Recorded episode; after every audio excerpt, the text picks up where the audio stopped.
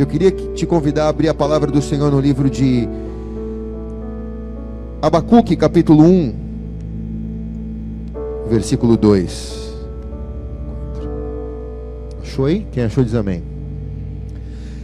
Até quando, Senhor, clamarei eu, e tu não me escutarás? Ou gritarei a ti, violência, e não salvarás? Por que razão me fazes ver a iniquidade dessa geração, né? A opressão que sofremos. Pois a destruição e a violência estão diante de mim. Há também contendas e há litígio suscitado.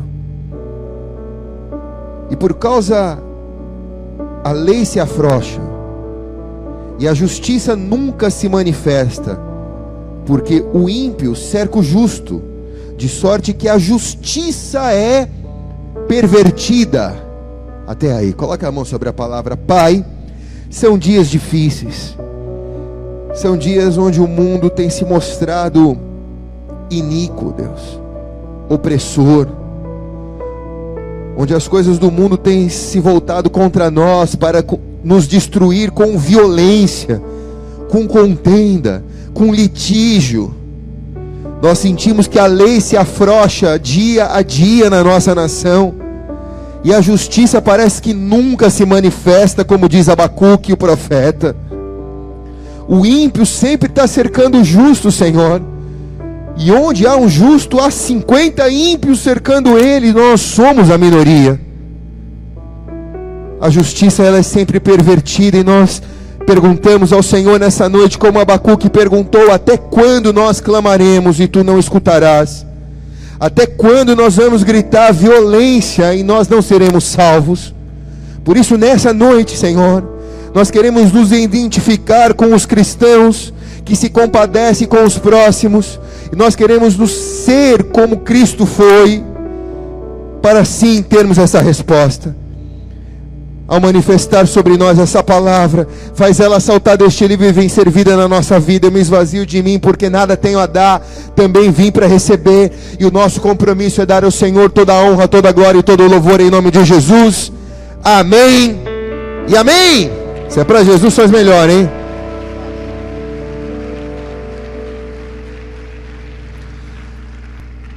Abacuque é um dos profetas mais importantes da Bíblia. E ele é tão atual que parece que ao ler Abacuque nós estamos vendo o Jornal Nacional ou o Jornal das 10 na nossa televisão. Como essa mensagem ela é atual para a nossa geração e como a Bíblia se renova. São dias difíceis que nós vivemos sobre a nossa nação. A nossa geração está vivendo os momentos mais difíceis para ela conseguir ter uma vida com Deus. Para hoje você ter uma vida com Deus, você tem que ser um herói, cara. Porque pelo multiplicar da iniquidade, o amor de muitos tem esfriado. Para um justo que foi justificado, perdoado pelo sangue de Jesus, a 50, 60 ímpios. Então, se você está hoje nessa casa, você está numa lista seleta de pessoas que foram convidadas para fazer parte do reino de Deus, cara. Sinta-se bem-aventurado por você estar tá aqui. Quem está aqui diz amém, cara. Nós vivemos no meio de uma geração de pessoas feridas. O mundo está ferido. E grande parte da ferida do mundo muitas vezes é provocada pela religião. Jesus nunca veio trazer religião. Jesus, não existe um versículo na Bíblia que ele veio fundar algum tipo de religião, nem a evangélica. Jesus veio trazer relacionamento, ele veio curar essa ferida das pessoas. Mas a maioria dessas feridas são cometidas por pecados. Pecados esses que elas cometem consciente ou inconsciente. E pecados esses que a igreja, como uma instituição que deveria trazer cura para as nações, ao invés de trazer cura às nações, a igreja traz pecado às nações. Quando digo igreja, é dois ou mais. Eu e você somos uma igreja, não um prédio como esse. Quando um cristão que deveria ser um objeto de cura para uma pessoa peca, ele fere a terra, ele fere essa pessoa. Quantos teriam acesso ao reino de Deus e que deixam de ter porque diz: se eu tiver que ser crente do jeito que aquele cara é crente, eu nunca quero ser crente. Quem está entendendo aqui, diga amém. Fala ou não fala, igreja? Porque cristão verdadeiro tem que se compadecer. Eu vou deixar de pecar porque eu quero agradar a Deus, primeiramente, mas também porque eu preciso dar um bom testemunho, cara. Eu preciso me compadecer. Porque o verdadeiro evangelho que eu vou pregar não é o que eu vou anunciar, mas é como foi dito ontem, é o que eu vou viver. É o exemplo da minha vida que vai falar mais alto do que as minhas palavras. E se a igreja não dá exemplos, se a igreja não faz o que, por exemplo, fizemos com a vida da, da Elis, que deu testemunho ontem da casa das Anas, quem pregará o Evangelho? Quem anunciará as boas novas? Deus espera que tenhamos compaixão, que possamos nos colocar como responsáveis, como intercessores de uma nação, de uma cidade, de uma geração, de uma situação. Compaixão vem do grego hélios, que significa misericórdia. Isso é, me colocar por misericórdia no lugar de alguém, cara. Mateus capítulo 5, versículo 7 diz: Bem-aventurados os misericordiosos, porque encontrarão misericórdia. Bem-aventurados os que se compadecem do próximo, porque um dia alguém vai se compadecer de você. Bem-aventurado o que consegue se colocar no lugar do outro, porque um dia alguém vai se colocar no seu lugar. Bem-aventurado o que tem misericórdia de situações como a iniquidade que está destruindo a nossa geração, porque um dia alguém vai se colocar no teu lugar. Esse é o reino, esse é o cristão identificado. Porque os que têm misericórdia, compaixão, esses alcançam. Quem não alcança, quem não tem. Há inúmeros exemplos na Bíblia de homens que se colocaram no lugar. Mas um deles mais legais é o homem segundo o coração de Deus. A Bíblia chama Davi, o rei Davi, de um homem segundo o coração de Deus. Alguém que diga, mas Davi nunca pecou, pastor? Pecou. Mas Davi é um cara santo, sagrado? Não, Davi é um, um homem pecador como eu e você, e talvez até mais. Ele cometeu atrocidades. E por que, que ele se torna um homem segundo o coração de Deus? Por causa de uma palavra: compaixão. Diga compaixão. Porque quando Davi chega, não vou pregar sobre isso, mas quando Davi chega na era de Araúna, e ele vai construir ali um altar a Deus, Deus se revela a ele naquele lugar e diz: Eu vou destruir Israel. Davi se coloca no lugar da nação. Ele diz: Deus, não faça isso. Eu vou levantar um altar de adoração a Ti nesse lugar. Eu vou comprar essa terra. E eu fui que pequei. Não destrua as pessoas por causa do meu pecado. Davi havia adulterado, Davi havia assassinado. E Deus ia agora exterminar uma nação por causa do pecado do rei daquela nação. E Davi se compadece do povo que ia morrer, sem saber por que estava morrendo, por causa do pecado dele. E Davi se coloca e confessa o pecado por identificação. Davi diz: Eu pequei, Senhor. Que recaia sobre mim as consequências do meu pecado, não sobre a nação. Davi não faz uma oração geral para perdão de pecados, generalizada para perdão de pecados. Deus perdoa os meus pecados. Não, Davi faz uma oração por identificação. Me perdoa no dia que eu fiz aquilo, que eu mandei o soldado para lá para pegar a esposa dele, mandei matar o soldado para ficar com a esposa dele, porque eu tinha engravidado a mulher. Então Davi faz um pecado por ele faz uma confissão de pecado por identificação. Nós achamos que é só colocar num pacote, fechar tudo e dizer: Deus, eu sou um pecador, perdoa os meus pecados. Mas se você se compadece da sua própria vida ou da vida das pessoas que serão feridas com o seu pecado, você precisa a partir dessa noite aprender a fazer um pedido de pecado por identificação. Perdoa porque eu menti, perdoa porque eu olhei, perdoa porque eu pensei. Perdoa, Senhor, me perdoa, me faz uma pessoa melhor. Quem está comigo? Davi diz: Eu vou levantar um altar nesse lugar, Deus, para te adorar. Um altar de adoração. Eu vou me transformar num altar de adoração. Mas Davi diz: Não será barato. Eu vou comprar essa terra. Queriam dar a terra para ele, a eira. Queriam dar o um pedaço do terreno para ele. Ele diz: Não, eu vou pagar o preço por isso ainda que me custe, eu vou me compadecer, porque compaixão é a chave do reino de Deus. Quem está aqui?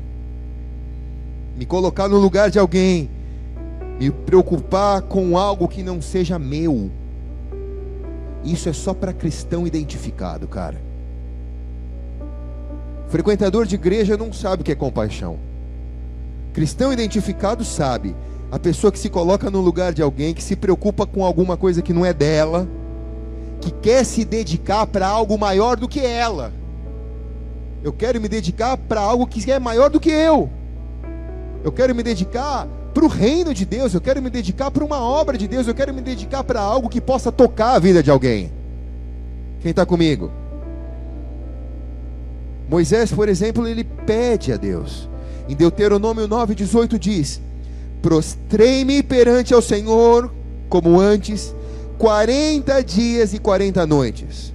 Não comi pão, nem bebi água, por causa do vosso pecado que haveis cometido, fazendo o que era mal aos olhos do Senhor, para provocar a ira, porque temi por causa da ira e do furor com que o Senhor está virado contra vós, para destruir, porém Ainda esta vez o Senhor me ouviu. O Senhor se irou muito contra Arão para destruir, mas também orei a favor de Arão o mesmo tempo. Há inúmeros exemplos de homens e mulheres bíblicas que conseguiram se colocar no lugar de pessoas que Deus ia destruir. Arão havia se levantado contra o próprio Moisés. E Deus coloca Moisés em intercessão pela vida dele e diz: Deus, não destrói. Humanamente, Moisés podia dizer: Deus, destrói. O cara está sendo um concorrente meu, o cara está querendo o meu lugar na liderança do povo de Israel. Destrói mesmo a vida do cara. Mas Deus se compadece da oração de Moisés e diz: Não destrói Arão, Deus. Moisés não apenas ora, mas ele jejua pela vida de alguém.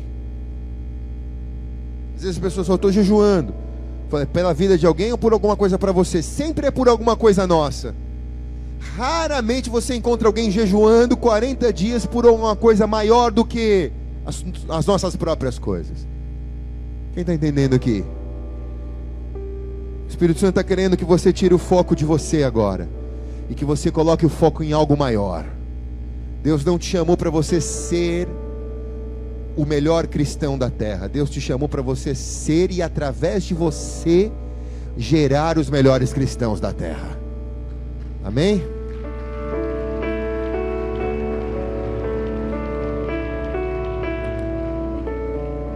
O livro de Abacuque mostra esse processo da compaixão de uma maneira muito forte. Abacuque diz: os dias são difíceis violência cresce, mal prospera, justiça se vende, os bons sofrem.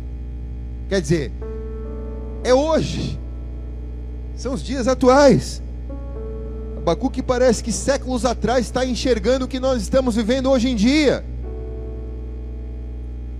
Ele fica sem entender o porquê que isso acontece. Por que esse fenômeno acontece, Deus?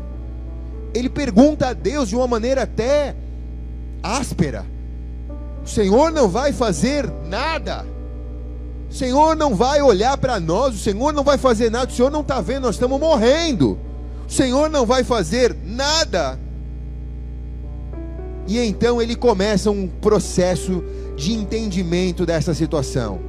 Como a compaixão se coloca no lugar de Abacuque, como a compaixão entra no lugar dele como a compaixão entra no meu cristianismo, como eu me identifico em ser um cristão cheio de compaixão. Primeiro ponto, eu preciso aprender a buscar as respostas em Deus. Olha para a pessoa que está ao teu lado e fala: É Deus que vai te responder, cara. Fala de novo: É Deus que vai te responder.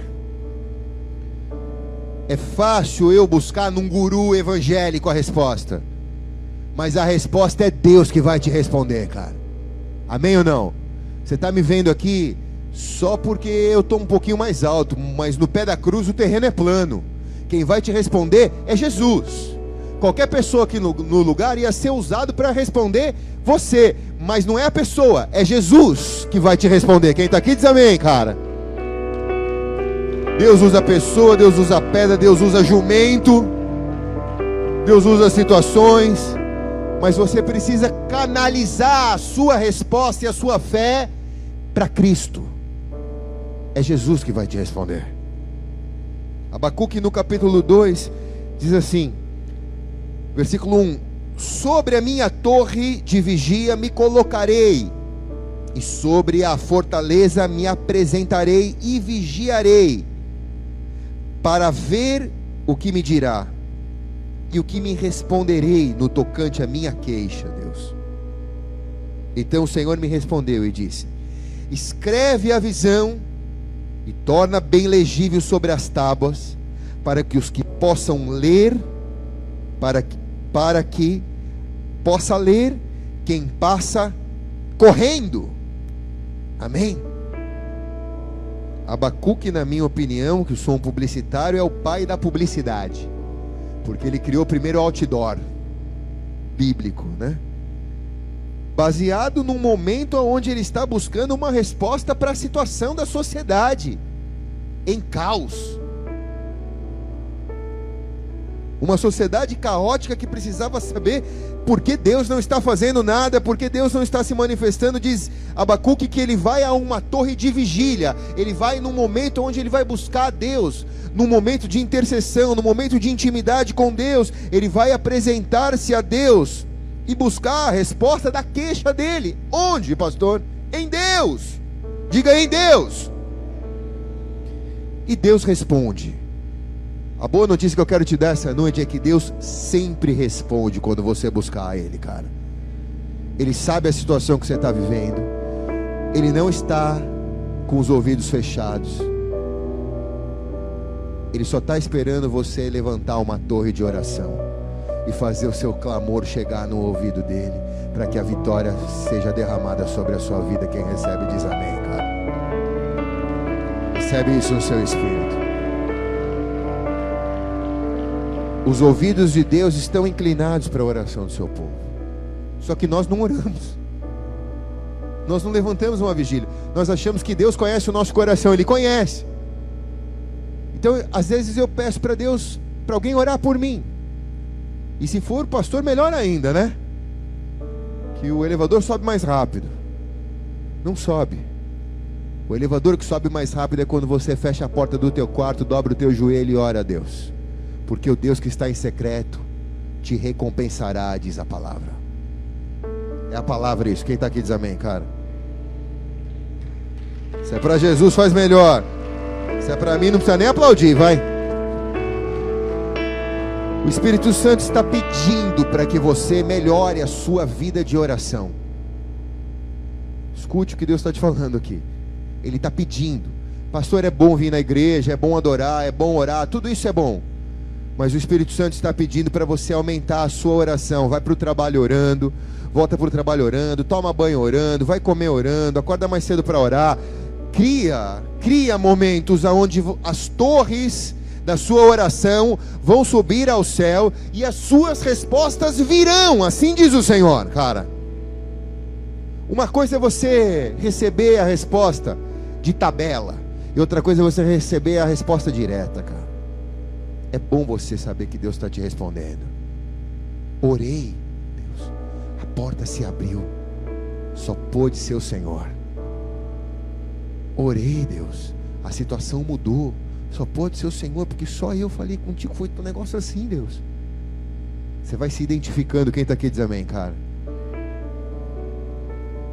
Deus tem todas as suas respostas. Por que, que eu estou passando por isso? Deus tem essa resposta. Por que, que eu fui diagnosticado? Deus tem essa resposta. Porque eu estou desempregado, Deus tem essa resposta. Porque o contrato não deu certo, Deus tem essa resposta. Eu só preciso aprender a buscar ela em Deus. E as minhas respostas, as respostas que Deus se derrama sobre mim, elas são escritas numa tábua para que as pessoas que passem correndo possam ler aquilo que Deus respondeu a mim. E aí você entende o que é a compaixão porque aquilo que era seu, uma resposta individual para você, passa a ser pública e notória. E todos olham para você e veem em você um testemunho de algo que Deus fez. Por quê? Porque a sua mensagem não é a que está sendo pregada, a sua mensagem é aquela que está sendo vista. A sua vida vira um outdoor da resposta de Deus, cara.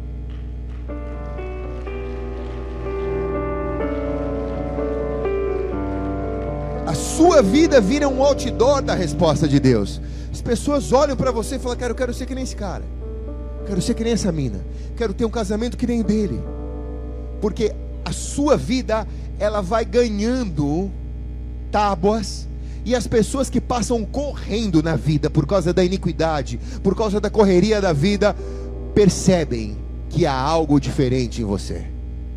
E só existe algo diferente em você não porque você é melhor, mas porque você buscou em Deus e Deus te respondeu. Você está entendendo? Quem está aqui diz amém, cara. Não existe nada diferente em nós, além daquilo que nós estamos buscando em Deus. E por que, que Deus está expondo a nossa vida? Porque nós nos tornamos a resposta para a sociedade, daquilo que é um clamor coletivo. As pessoas estão dizendo: cadê Deus? Então a gente tem que ouvir onde está Deus a gente tem que ver onde está Deus. E é por isso que você é um embaixador de Deus aqui nessa terra, cara. Vamos, seu Luiz, está cansado? Bate as telhas direito, meu filho. Cansadinho, filhinho? Abacuque também, ele passa a entender os tempos. Porque Deus não responde no meu tempo, Deus responde no tempo dele. O meu tempo é o cronológico, é o cronos. O tempo de Deus é o kairos. Um dia para Deus é como mil anos, diz a Bíblia. Mil anos é como um dia na presença de Deus. Para mim, mil é mil, um é um. Para Deus, um é igual a mil, mil é igual a um. Porque Deus não se move no meu calendário. Deus tem o calendário dele. Amém ou não, igreja? Eu estou orando, pastor, Deus não está respondendo, porque Deus não se move no teu tempo, Deus se move no calendário dele. Então, quando eu levanto a minha torre de oração para que a resposta venha e eu me transforme na compaixão, na cura dessa nação, eu preciso entender que tudo há um tempo.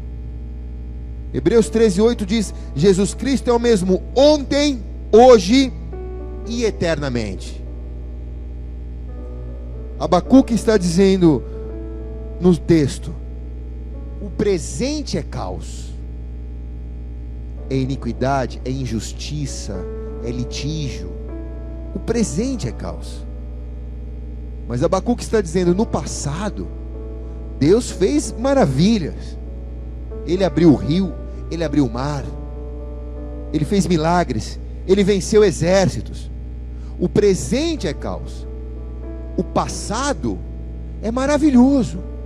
E qual é o futuro, pastor? O futuro é o reino de Deus sobre a minha vida.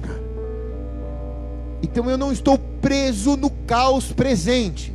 Eu levanto os meus olhos para os montes de onde me vem o socorro. O meu socorro vem do Senhor que fez os céus e a terra.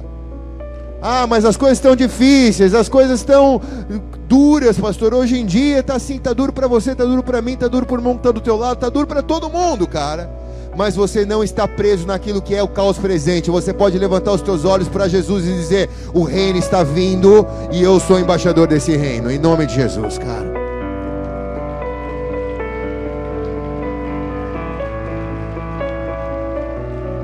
Agora eu vivo um tempo onde eu preciso transitar transitar do caos presente para o futuro promissor. Então, sem compaixão, eu não consigo entender isso, cara. Porque eu, eu me transformo num crítico. Eu seco. Eu me transformo num crítico evangélico, eu fico criticando tudo, nada tá bom. Porque tudo é caos, eu só enxergo caos, eu só enxergo litígio, eu só enxergo iniquidade, mas eu tenho que me encher de compaixão para transitar do caos presente para o futuro promissor. Hoje está difícil, mas amanhã estará melhor em nome de Jesus, cara. Qual é o caminho, pastor? É a compaixão. É a compaixão quando eu começo a ter um coração cheio de compaixão, quando eu começo a ser misericordioso, quando eu começo a me compadecer das situações, eu me transformo numa pessoa melhor. Então eu faço o mundo melhor. Eu transformo o mundo, cara. Eu sou o transformador do mundo, porque eu faço o mundo melhor, porque eu tenho esperança. Os meus olhos não estão olhando para o caos. Eu consigo enxergar um futuro promissor, eu vou em frente. Fala para o irmão que está do outro lado, fala, vai em frente, cara. Em frente, meu irmão. Não para. O caos é presente, mas o futuro é promissor, igreja.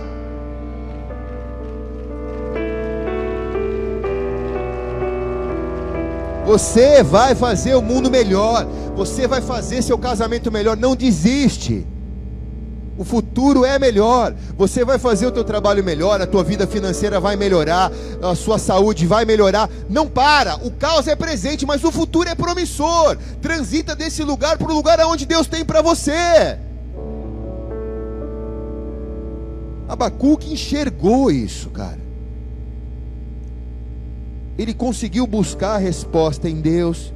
Ele entendeu o tempo que ele estava passando e não se desesperou. Sabe, há um fenômeno de pastores tirando a sua vida. Nos Estados Unidos, no Brasil, muito mais nos Estados Unidos. Pastores dando cabo de sua vida, se suicidando. É algo tão utópico, tão diferente daquilo que o reino de Deus ensina, e eu pergunto: me compadeço da situação. Não quero me colocar como um juiz. Me compadeço da situação. Fico pensando se aconteceu com eles, o que eu tenho que fazer para não acontecer comigo, né? Então, me compadecendo, eu me dou conta disso. Que são pastores que não entenderam o tempo. Olharam para o caos, olharam para os problemas, olharam para situações de estresse, olharam para a vida das pessoas que nunca são transformadas. Perderam a esperança. Mas especialmente a terceira coisa que Abacuque recebe, eu acho que é o que falta a esses pastores. É a confiança no Senhor, cara. Cristãos que não confiam no Senhor não conseguem viver com o Senhor. Você pode viver com a igreja, mas com o Senhor da igreja você não consegue viver. Se você não aprender a confiar no Senhor, as pessoas vão errar com você, você vai se decepcionar, mas Jesus nunca vai te decepcionar, Ele nunca vai te trair, Ele nunca vai te abandonar. Você tem que confiar no Senhor, cara. Quem está aqui? Amém ou não? Seu Luiz está fora de ritmo hoje. Aconteceu, filho? Como o passarinho ficou com o rabo para fora? Corta esse bigode. Hebreus capítulo 3, versículo 17. Diz assim: Ainda que a figueira não floresça, nem haja fruto na vide. Abacuque, né? Não fale, o produto da oliveira, os campos não produzam mantimento, ainda que o rebanho seja exterminado da malhada, nos currais não haja gado, toda a vida eu me alegrarei no Senhor e exultarei no Deus da minha salvação. O Senhor Deus é minha força, e Ele fará os meus pés como da corça, me fará andar sobre lugares altos. Os meus olhos Abacuque está dizendo: não estão nessa leve e momentânea tribulação. Com compaixão, os meus olhos se enchem de esperança. Eu vou esperar no Senhor. O meu redentor vive. O Senhor vai ouvir a minha oração. Ele vai mudar a minha situação. Ele vai mudar a nação brasileira. Ele vai mudar a minha geração. O Senhor está atento à minha oração. Eu não vou perder a esperança. O Senhor é a minha força. Uns confiam em carros, outros em cavalos, mas eu coloco a minha confiança no Senhor que fez os céus e a terra.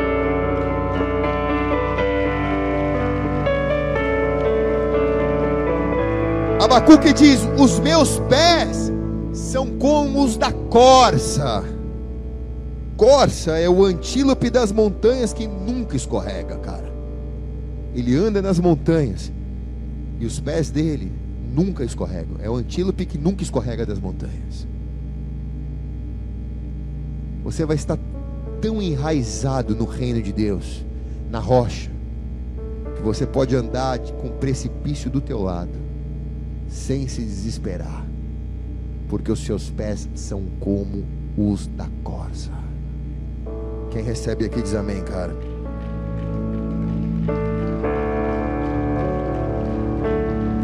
A corça, ela é um antílope rápido. Você vai ser rápido. Você vai ser seguro. Profetizo isso na sua vida. Você vai ser rápido e seguro para se posicionar na montanha do Senhor Jesus, cara rápido e seguro, rápido e seguro, cara. Não vai vacilar entre dois pensamentos, não vai ficar entre o sim, sim, não, não. Você vai ser rápido e maduro o suficiente para se posicionar de acordo com a palavra de Deus, fincar os seus pés na montanha, e ainda que mil caiam ao teu lado, dez mil à tua direita, você não será atingido. Por quê? Por causa da compaixão compaixão te leva a confiar no Senhor. Sem compaixão, você confia em você. Mas quando você se compadece de você, de uma situação, você diz: se não Deus não agir, eu não posso fazer nada. Eu confio no Senhor. O que eu podia fazer, eu fiz. Agora não dá mais. Eu dependo que o Senhor atue. E agora você entra na fase mais legal da sua vida com Deus na fase que Deus vai se mostrar para você como Ele é Deus presente. Até onde você pôde fazer, Deus deixou você fazer, e você experimentou intervenções de Deus. Mas quando você não pode mais, que só Deus pode fazer, você vai ver que Deus é Deus. E isso é maravilhoso. Quem pode dar glória a Deus bem alto aqui?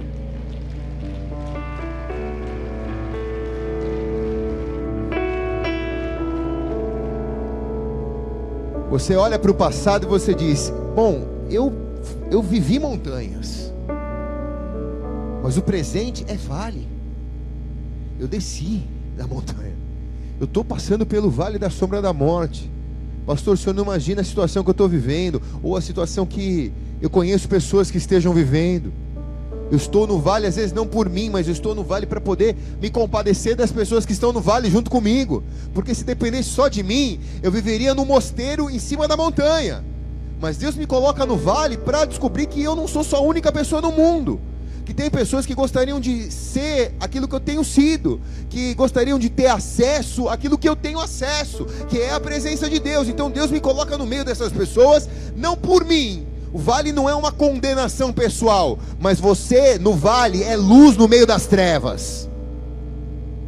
Você precisa aprender a identificar que muitas situações que você está vivendo hoje não é em virtude do que você fez no passado, mas é para que se cumpra aquilo que está no seu futuro.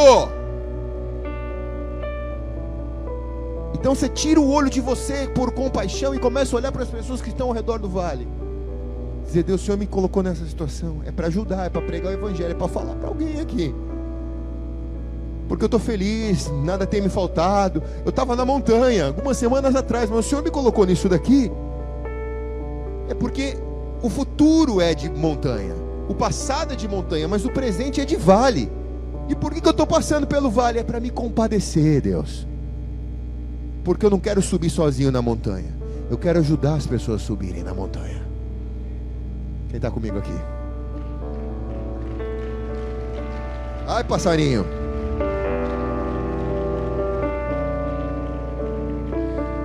Salmo 42 diz assim: Como a corça anseia pelas águas correntes, assim a minha alma anseia por ti, ó Deus. A minha alma tem sede do Deus, do Deus vivo. Quando entrarei na minha torre, né? E verei face a face a Deus. As minhas lágrimas nesse, nesse vale que eu estou cruzando têm sido meu alimento dia e noite. Porque me dizem constantemente: onde está o teu Deus? Do mesmo jeito que falava para Abacuque: onde está o seu Deus? Cadê o Deus da terra? Por que, que Deus não faz alguma coisa pela terra? Dentro de mim, derrama minha alma ao me lembrar de como eu ia com a multidão guiando a procissão à casa de Deus, com brados de júbilo e louvor, e a multidão festejava. Quer dizer, eu me lembro de como era a montanha o passado. E aí, Davi, que escreveu esse Salmo 42, diz: Por que estás abatida, ó minha alma? Por que se perturbas dentro de mim? Espera em Deus, porque ainda eu louvarei pela salvação e pela Sua presença. Amém.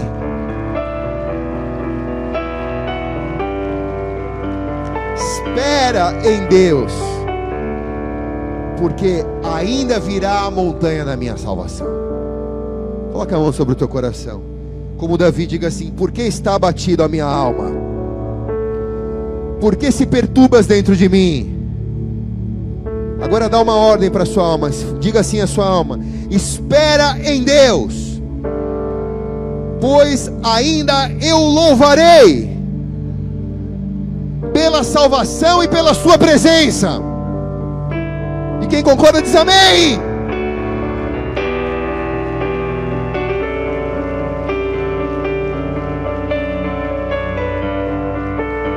Quando eu tenho compaixão, a pergunta é: eu me transformo numa pessoa mais ou menos religiosa? A resposta é menos religiosa. Porque a religião, ela te tira da compaixão. Ela te leva a viver as coisas para você. Mas quando você se enche de compaixão, você se torna mais filho de Deus e menos religioso. Tendo compaixão, você se torna mais humano e menos robô evangélico. Posso ouvir um amém aqui ou não? Não, não vou falar não, vai. Você quer que eu fale mesmo? Então fala mais alto, filhinho. Vocês estão cansadas, irmãzinhas, por causa do Shavuot? O ano que vem eu vou fazer o Shavuot masculino.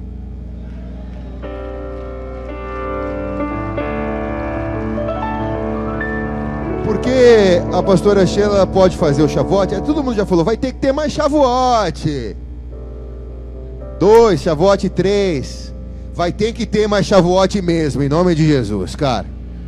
Só que a pastora Sheila pode fazer ano sim e ano não o chavote. Por quê? Porque o ano não, todas as mulheres se unem para o Congresso Nacional de Mulheres lá da sede. Então, no ano que não, nós vamos fazer o chavote masculino. Vocês gostaram ou não gostaram? E nesse dia as irmãs vão ficar com os filhos, já ficam, né? As irmãs vão ficar com os filhos tendo que trabalhar como zeladoras, atalaias, boas-vindas, e nós vamos só para receber, irmãos. Nós seremos servidos. Aleluia. As irmãs não falaram amém. O chavote masculino vai ser tão poderoso quanto o feminino, cara. Eu vou me convidar para pregar, aleluia. Já que eu não fui pro feminino, né? Eu vou pro masculino. Entendeu?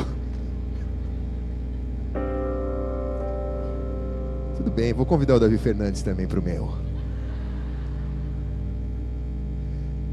Tendo compaixão, de alguma maneira, cara, você vai conseguir enxergar o que Deus tem para você.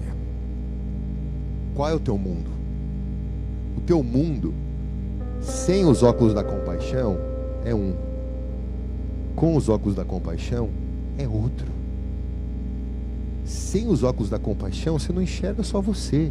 Você enxerga um círculo um metro quadrado ao redor de você. Com os olhos, com os óculos da compaixão, você enxerga as pessoas que estão tá próximo de você. E você consegue enxergar o quão diferente você pode fazer a vida dessas pessoas com aquilo que Deus é para você. Esse é o segredo do evangelismo. Quem está aqui diz amém, cara. Esse é o segredo do verdadeiro evangelismo. Ser diferença na vida das pessoas. Eu me transformo em mais humano, menos religioso, menos robótico. Pela compaixão, eu mudo a minha vida. E eu mudo a vida ao redor de mim. Fico mais feliz, mais leve, menos crítico pela compaixão, eu me coloco à disposição para buscar respostas em Deus. Não fazer as minhas próprias respostas. Mas eu me torno um homem ou uma mulher, eu me torno um cristão, onde eu dependo que Deus responda para mim, cara. Eu não faço acontecer, eu espero Deus fazer acontecer. Eu me coloco com compaixão para entender o tempo que eu estou vivendo. E talvez nunca sejam os melhores dias. Todo mundo tem seus dias difíceis. Todo mundo tem seus dias de vale. Mas se você tem compaixão, você não julga Deus porque você está passando por aquele momento difícil. Você nem julga a pessoa por ela estar tá passando aquele momento difícil. Como se Deus deixasse de fazer alguma coisa, por isso ela está passando por aquele momento difícil ou a terra está passando por esse momento. Mas por compaixão, você começa a entender que Deus é o mesmo Deus, de ontem, de hoje de eternamente. Por compaixão, você passa a confiar no Senhor. E confiando, uma confiança verdadeira, não religiosa, mas uma confiança verdadeira. Você sabe que Deus não vai te desamparar, que Deus não vai deixar de te ouvir, que você não vai ficar sozinho. A Bíblia diz ainda que seu pai e sua mãe te deixe, o Senhor não te desamparará, diz a palavra. Quem está aqui diz amém. Então, cristão sem compaixão ou misericórdia, que tem quase a mesma tradução, compaixão e misericórdia, cristão sem misericórdia, não deveria existir, não deveria ter identidade. O cristão que tem a identidade, o cristão identificado, ele precisa carregar um RG que diz compaixão, misericórdia. Misericórdia com você, misericórdia com a pessoa que está ao teu lado, misericórdia, compaixão. Alguém pisou no teu pé, tem misericórdia, cara. Porque você pisou no pé de alguém também um dia. E se você tiver misericórdia, a misericórdia vai te alcançar. Quem está entendendo aqui diz amém, cara? Misericórdia com teu marido, misericórdia com a tua esposa, misericórdia com teu chefe. Às vezes você está sendo perseguido no teu trabalho. Você está orando para Deus levar a vida dele. Aleluia. Deus faz acontecer um acidente na estrada. Corpo dele ser picado. Orando, pedindo isso a Deus. Hã? Deus está falando aqui, hein? Você pede a Deus, Deus tem misericórdia. Se ele está amargo desse jeito, eu vou comprar um bombonzinho e vou levar para o meu chefe e vou falar, começar a mostrar que não vou nem falar de Jesus para ele, mas vou começar a mostrar que mesmo quando ele me persegue, eu não revido na mesma moeda, mas eu tenho misericórdia. A situação vai mudar. Quem está aqui amém, cara? Deus vai dar graça. Porque Jesus nos ensinou que amar o amigo é fácil. Mas se você quer ser um cristão identificado, você tem que amar o inimigo. Ah, mas o senhor não conhece o meu inimigo, você não conhece o meu. Ah, mas e os que me perseguem? Se você conseguir amar e ter compaixão, eles vão deixar de te perseguir. É o caminho mais rápido de você se livrar. Quem está aqui? Pô, pastor, falava tão mal de você, te perseguia, te xinguei de tudo quanto que é nome. hoje está aqui convertido e é soldado. Quantas pessoas, cara, eu conheço aqui na igreja que fala isso? As pessoas julgam por não saber. Mas quando você se compadece, a força do Senhor renova a sua vida no meio da batalha. Estou pregando essa mensagem simples e direta, papo reto. Só para que você saia daqui nessa noite com o desejo de parar de olhar mais para você e começar a olhar mais para as pessoas que Deus colocou do teu lado. Para você parar de agradecer por aquilo que você é, mas começar a agradecer pelas pessoas que Deus colocou do teu lado. Dizer, Deus, onde eu posso fazer diferença na vida deles? Agradecer pela sua família. Não é a melhor, mas é a sua. Agradece pela sua família. Agradecer pelo seu casamento não é o melhor, mas é o seu. Agradece pelo seu. Agradecer pelo teu trabalho não é o melhor, mas é o seu. É a porta que Deus abriu. Agradece, pergunta ao Senhor, Deus, eu me compadeço.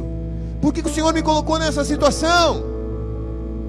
Eu quero ser luz nesse lugar. E quando eu for luz nesse lugar, o Senhor pode me colocar em outro lugar que eu serei luz também, Deus. E aí você vai caminhar de glória em glória, de vitória em vitória, sendo luz no meio das trevas. Quem recebe diz amém, cara. Qual é o caminho, pastor? A compaixão.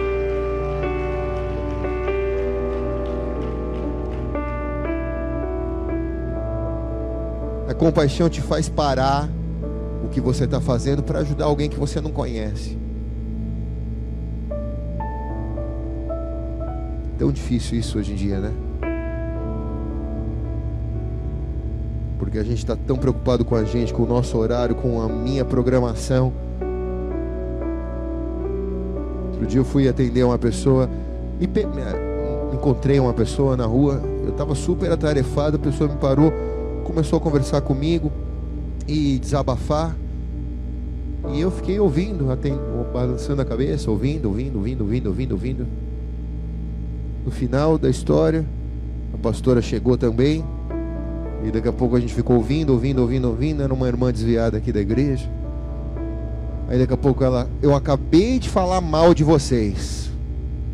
Há um minuto atrás eu estava ali falando mal de vocês. Mas agora encontrei vocês. Eu queria pedir perdão porque vocês me receberam com amor, vocês me deram um abraço a hora que vocês me viram tudo que eu falei de mal de vocês há um minuto atrás, há um segundo atrás, caiu por terra aqui a 100 metros para frente. Por causa da compaixão. Quem está aqui? Se nós não tivéssemos compaixão, a gente fala, cara, nem, nem fala porque ela, ela odeia a gente. E a gente foi, abraçou, tratou com amor, do jeito que Jesus faria. Mudou, mudou a situação daquela moça. Quem está entendendo aqui?